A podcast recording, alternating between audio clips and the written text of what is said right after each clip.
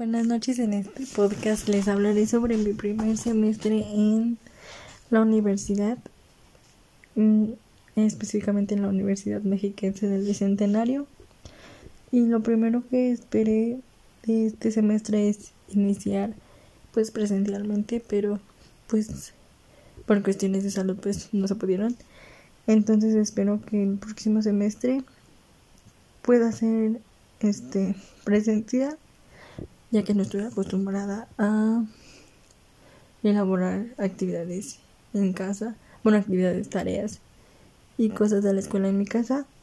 Este espero que mis maestros enseñen bien, que tengan entusiasmo y las ganas de enseñar a los alumnos.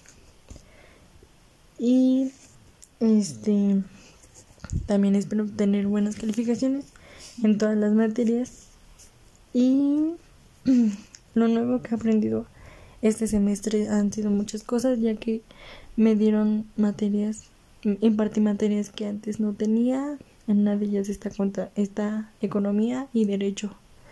Son unas materias este, muy importantes a mi parecer. Y pues espero seguir aprendiendo de cada una de las materias. Lo nuevo, este, algo nuevo que me ha sucedido en estos seis meses es que estoy valiendo por mí misma, supongo.